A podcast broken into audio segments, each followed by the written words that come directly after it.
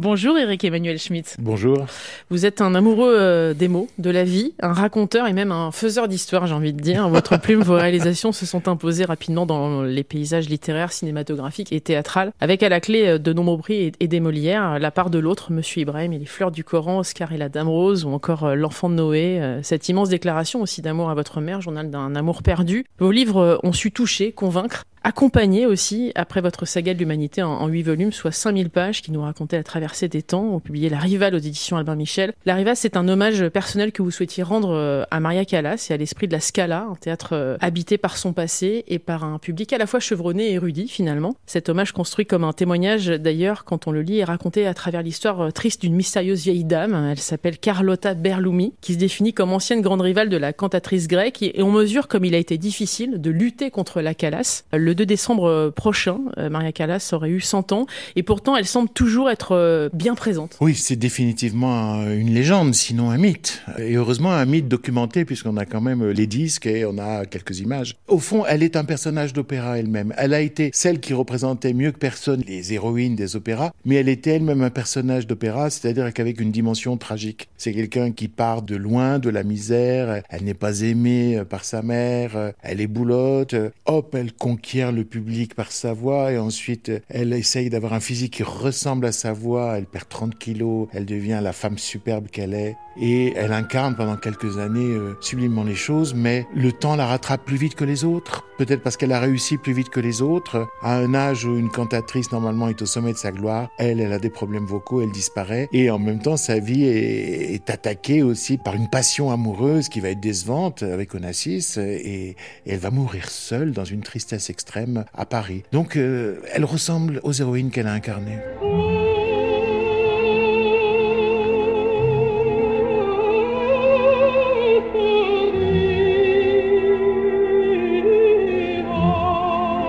À travers cet ouvrage, vous nous prenez par la main, vous nous entraînez dans les coulisses de l'opéra, qui est un lieu qui reste extrêmement mystérieux. Oui. Euh, C'était ça aussi le but de cet ouvrage, de dépoussiérer tout ça euh, sur un lieu qui finalement ne prend pas de poussière. Oui, c'est vrai. Ne que prend pas la poussière. Euh, j'ai une passion pour l'opéra parce que je trouve que c'est le seul spectacle qui réunit tous les arts. L'art du chant, du jeu d'acteurs, des décorateurs, des costumiers, euh, de la musique et de la danse. Quand c'est vraiment réussi, mais on sort de là, on marche au-dessus du Donc c'est quelque chose d'exceptionnel l'opéra à cause de la conjugaison des talents. Je voulais raconter Calas en creux, c'est-à-dire j'ai voulu partir d'un personnage qui est quelqu'un d'assez ordinaire. Il se trouve qu'elle a une belle voix, elle chante bien comme sa mère, comme sa grand-mère, elle est repérée euh, et elle fait des débuts fracassants parce qu'elle est jeune et qu'elle a une belle voix. Mais ça l'intéresse pas vraiment, elle travaille pas beaucoup et elle se trouve confrontée à ce phénomène du siècle, Calas, puisque elle chante en même temps que Calas et elle ne comprend pas ce qui se passe. C'est-à-dire que ce qui m'intéressait, c'était de décrire Calas à travers quelqu'un qui la déteste et qui comprend pas du tout ce dont il s'agit. Alors il y a un moment que je trouve très croustillant, c'est que un de ses amants l'emmène à la Scala le jour où la Calas joue la Traviata, mise en scène par euh, Visconti, et c'était un spectacle absolument sublime. Et, elle, elle dit mais qu'est-ce que c'est que ça? Mais euh, l'opéra, c'est juste des jolis airs qu'on chante à la fin du repas. C'est pas cette femme qui se traîne par terre parce qu'elle est poitrinaire, parce que son amant est parti, qui meurt et qui fait pleurer toute la salle elle ne comprend pas finalement à quel point l'opéra est un art qui monte haut quand il est totalement assumé par les gens qui le font. Ce qu'on comprend surtout, c'est la place des cantatrices et ce qu'elles vivent. C'est-à-dire qu'on se rend compte à quel point les rôles qu'elles incarnent sur scène ne peuvent que les abîmer à terme. Oui, sauf si on est comme euh, Carlotta, on passe à travers tout, elle veut juste montrer son si bémol et son contrute. Donc elle va jouer les jeunes filles jusqu'à plus de 60 ans, euh, les jeunes filles vierges d'ailleurs la plupart du temps, qui n'est pas le cas dans sa vie. Mais effectivement, euh, si on a une âme artiste, ses rôles sont dévorants. Calas a interprété des sacrifiés quasiment tous ces personnages mouraient sur scène. Elle avait rendez-vous avec les extrêmes de la passion et la conclusion qui était la mort. Elle a répété sa mort toute sa vie. Il y a un travail aussi de génération et de transmission à travers cet ouvrage, Eric Emmanuel Schmitt, c'est-à-dire qu'il y a ce petit Enzo, j'ai l'impression qu'il a beaucoup de vous. il crée des liens, il essaye de comprendre, il essaye de rendre justice aussi. Euh, il a cette passion du chant, cette passion de la calasse malheureusement pour lui, puisque Carlotta Berlumi, à chaque fois qu'il prononce ce nom-là, on sent que ça lui crée limite des crises d'urticaire. Et... Mais en même temps, il a vraiment une, un respect euh, incroyable pour le travail de voix, pour euh, le sûr. travail de la scène. Oui, oui, puis même dans cette vieille femme, il entend encore euh, cette voix qui a été belle. Et puis, à la limite, il voudrait la réhabiliter. Mais il n'arrive pas à savoir si c'est une mythomane, si elle était vraiment bonne ou vraiment nulle. D'ailleurs, au fond, personne ne le sait.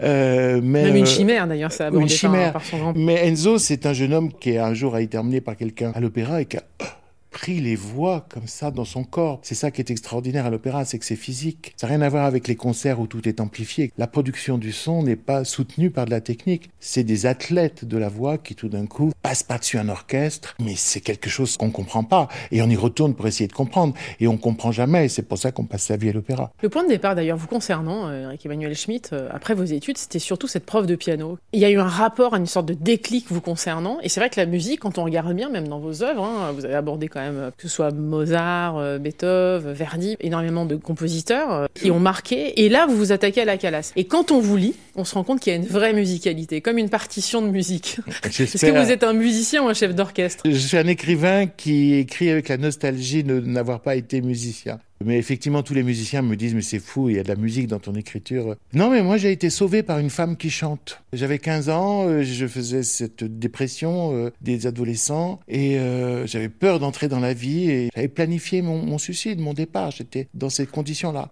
Et puis, euh, on m'a emmené à l'opéra et une femme est entrée et elle s'est mise à chanter. C'était Dove sono, un air de Mozart, dans les noces de Figaro. Et pendant quatre minutes, la beauté m'a sorti de mon marasme. Ah, je me suis dit, s'il y a des choses comme ça sur Terre, je reste. Et en fait, vous voyez, le chant, une femme qui chante, Mozart, c'était une clé la clé de tout ce qui est digne d'être admiré dans le monde, de tout ce qui le fait vibrer, de tout ce qui nous rend la vie plus intense. Et c'est ça qu'on va chercher quand on va au- au-devant de l'art. Cette espèce de grande émotion qui donne la force de vivre et après la force de transmettre aux autres. Voilà, moi cette femme, un jour, quand j'avais 15 ans, m'a sauvé. C'est quoi votre but aujourd'hui Alors, c'est de transmettre aussi? Transmettre, bien sûr. On Euh, le voit d'ailleurs à travers le, le- Ma seule enfin, les- légitimité, les, c'est... volumes que vous venez de, de- de- de nous offrir. Ouais, euh, ma euh, seule de légitimité pour moi, c'est d'être un passeur de culture, mais aussi un passeur d'extase, un passeur de sens du mystère, un passeur de l'épaisseur de l'existence. Parce que on vit dans un monde tellement matérialiste que tout est objet, tout est concept. Non, non, la vie, c'est beaucoup plus intéressant que ça. Je pense qu'avec les mots, avec un bon usage des mots, on arrive à, à réaboucher euh, le lecteur avec les sensations fondamentales. Vous avez réagi tout à l'heure quand j'ai parlé du fait que vous étiez un raconteur d'histoire, même un faiseur d'histoire. ça vous convient ça comme terme ou pas? Faiseur d'histoire, euh, j'ai pas cette réputation parce que je suis assez facile. Dans le bon sens du terme. Voilà, mais, mais bien sûr, ouais. Moi, je sens un conteur. Quand on me demande euh, parfois pour une émission euh, qu'est-ce qu'on met, ben, je dis mettez écrivain parce que ben, j'ai aussi fait des films, euh, des pièces de théâtre et je monte parfois sur scène. Mais conteur, en fait, dans tous les cas, il s'agit de je raconte des histoires. L'écriture vous a donc permis de vous trouver, d'accomplir des rêves euh, que vous aviez en secret, de peut-être de vaincre aussi euh, votre entre guillemets timidité de départ? Oui, me trouver et trouver les autres. En écrivant, je suis devenu mille autres. Et puis, deuxième conséquence, euh, j'ai rencontré les autres, les lecteurs, les spectateurs, etc. Moi, me connaître, euh, je suis pas un grand partisan de l'exploration euh, intérieure. Je, vous savez, Socrate. Pourtant, c'est une quête, hein, ce que vous faites. Oui, il, y a, il y a un travail en tout cas. Socrate disait connais-toi toi-même. Moi, je dis toujours méconnais-toi toi-même, Euh, parce que j'ai pas envie de toucher à cet équilibre ou à ce déséquilibre qui me rend heureux et fécond. Et il me semble que si je m'y attaquais, peut-être que ça pourrait pencher. Le point commun à, à tout ça, que ce soit l'écriture, la réalisation, le cinéma, le fait de monter sur scène, j'ai le sentiment que c'est la sensibilité qui vous habite. Est-ce que c'est difficile au quotidien, Eric Emmanuel Schmitt, de gérer cette sensibilité-là? Ça l'a été longtemps. Oui, oui, oui, oui. C'est d'ailleurs pour ça que quand j'avais 17-18 ans, j'ai décidé que je ferais des études très intellectuelles, si possible de philosophie, pour essayer de me donner une structure, une colonne vertébrale qui m'empêcherait de m'effondrer sous les émotions qui me tombaient dessus. J'ai longtemps eu peur de mourir d'émotions. Euh, et d'ailleurs, mes, amis le savent, euh, quand je dois vivre un grand événement, ils disent « Oh là là, comment Eric va réagir ?» Je pense que la philosophie et ensuite les mots, pouvoir articuler enfin les émotions et en faire quelque chose, ça m'a sauvé. Calas, on a le sentiment que c'est le même processus, mais avec sa voix, le fait de chanter l'a sauvée à plusieurs reprises, et finalement ça a fini par la détruire. Comment vous décririez Maria Callas? Non, Qui était-elle? je- je crois qu'elle était totalement dévouée à son art. Quand on entend ses interviews, c'est extraordinaire. Elle dit Nous sommes euh, sur Terre pour transmettre la vie. Que ce soit en ayant des enfants, elle, elle n'a pas pu, ou en transmettant l'art, la beauté. Euh, je crois qu'elle avait vraiment le sentiment d'avoir réussi sa mission. Seulement avoir réussi son devoir, ça rend pas forcément heureux parce que elle avait pris du retard dès le départ sur les histoires d'amour. C'était une enfant mal aimée. Et après, euh, elle a d'abord épousé une sorte de papa qui s'est occupé de sa carrière, etc. Et tout d'un coup, la passion sensuelle, elle la trouve évidemment avec un homme euh, volage, libertin, qui est Onassis. Alors elle, elle s'éveille enfin. Amateur grec d'ailleurs. Hein. L'amateur grec, milliardaire, et elle ne voit pas du tout qu'elle est typiquement allée vers l'homme qui allait effectivement réveiller la femme en elle, mais l'abandonner très vite. Les histoires d'amour finissent toujours mal, de toute façon, c'est bien connu, non euh, Oui, mais attendez, si elle rend heureuse pendant un certain temps. Je vais poser la question de savoir quel était votre instrument préféré. La voix, l'écriture, la scène, vous mêlez tout La voix. Définitivement. Je peux oublier euh, les traits exacts d'un visage, je n'oublie jamais la voix. Des êtres que j'ai perdus, j'entends toujours la voix. La voix, c'est le corps, c'est le souffle, c'est l'émotion qui est au bord de chaque syllabe, c'est l'élan ou l'absence d'élan, euh, c'est vraiment l'expression de l'âme. Les yeux et la voix sont les grandes expressions de l'âme. Donc dans votre plume, c'est aussi pour ça qu'on entend votre voix à vous, en fait.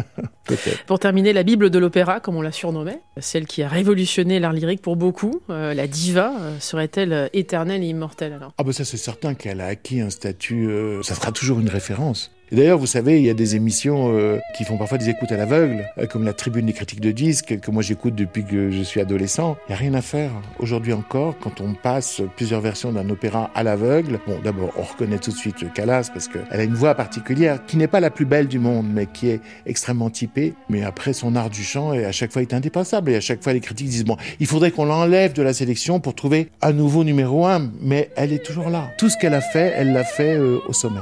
Euh, c'est des voix qui portent euh, à la fois les souffrances du corps et les possibilités d'extase du corps. C'est des voix qui viennent vraiment de loin. Et alors ces voix-là, on ne s'en jamais. Merci beaucoup, Eric Emmanuel Schmitt, d'être passé dans le monde d'Elodie euh, sur France Info. Votre nouveau livre s'intitule La Rivale, un regard sur l'une des plus belles voix jamais entendues à travers le monde entier. Merci beaucoup.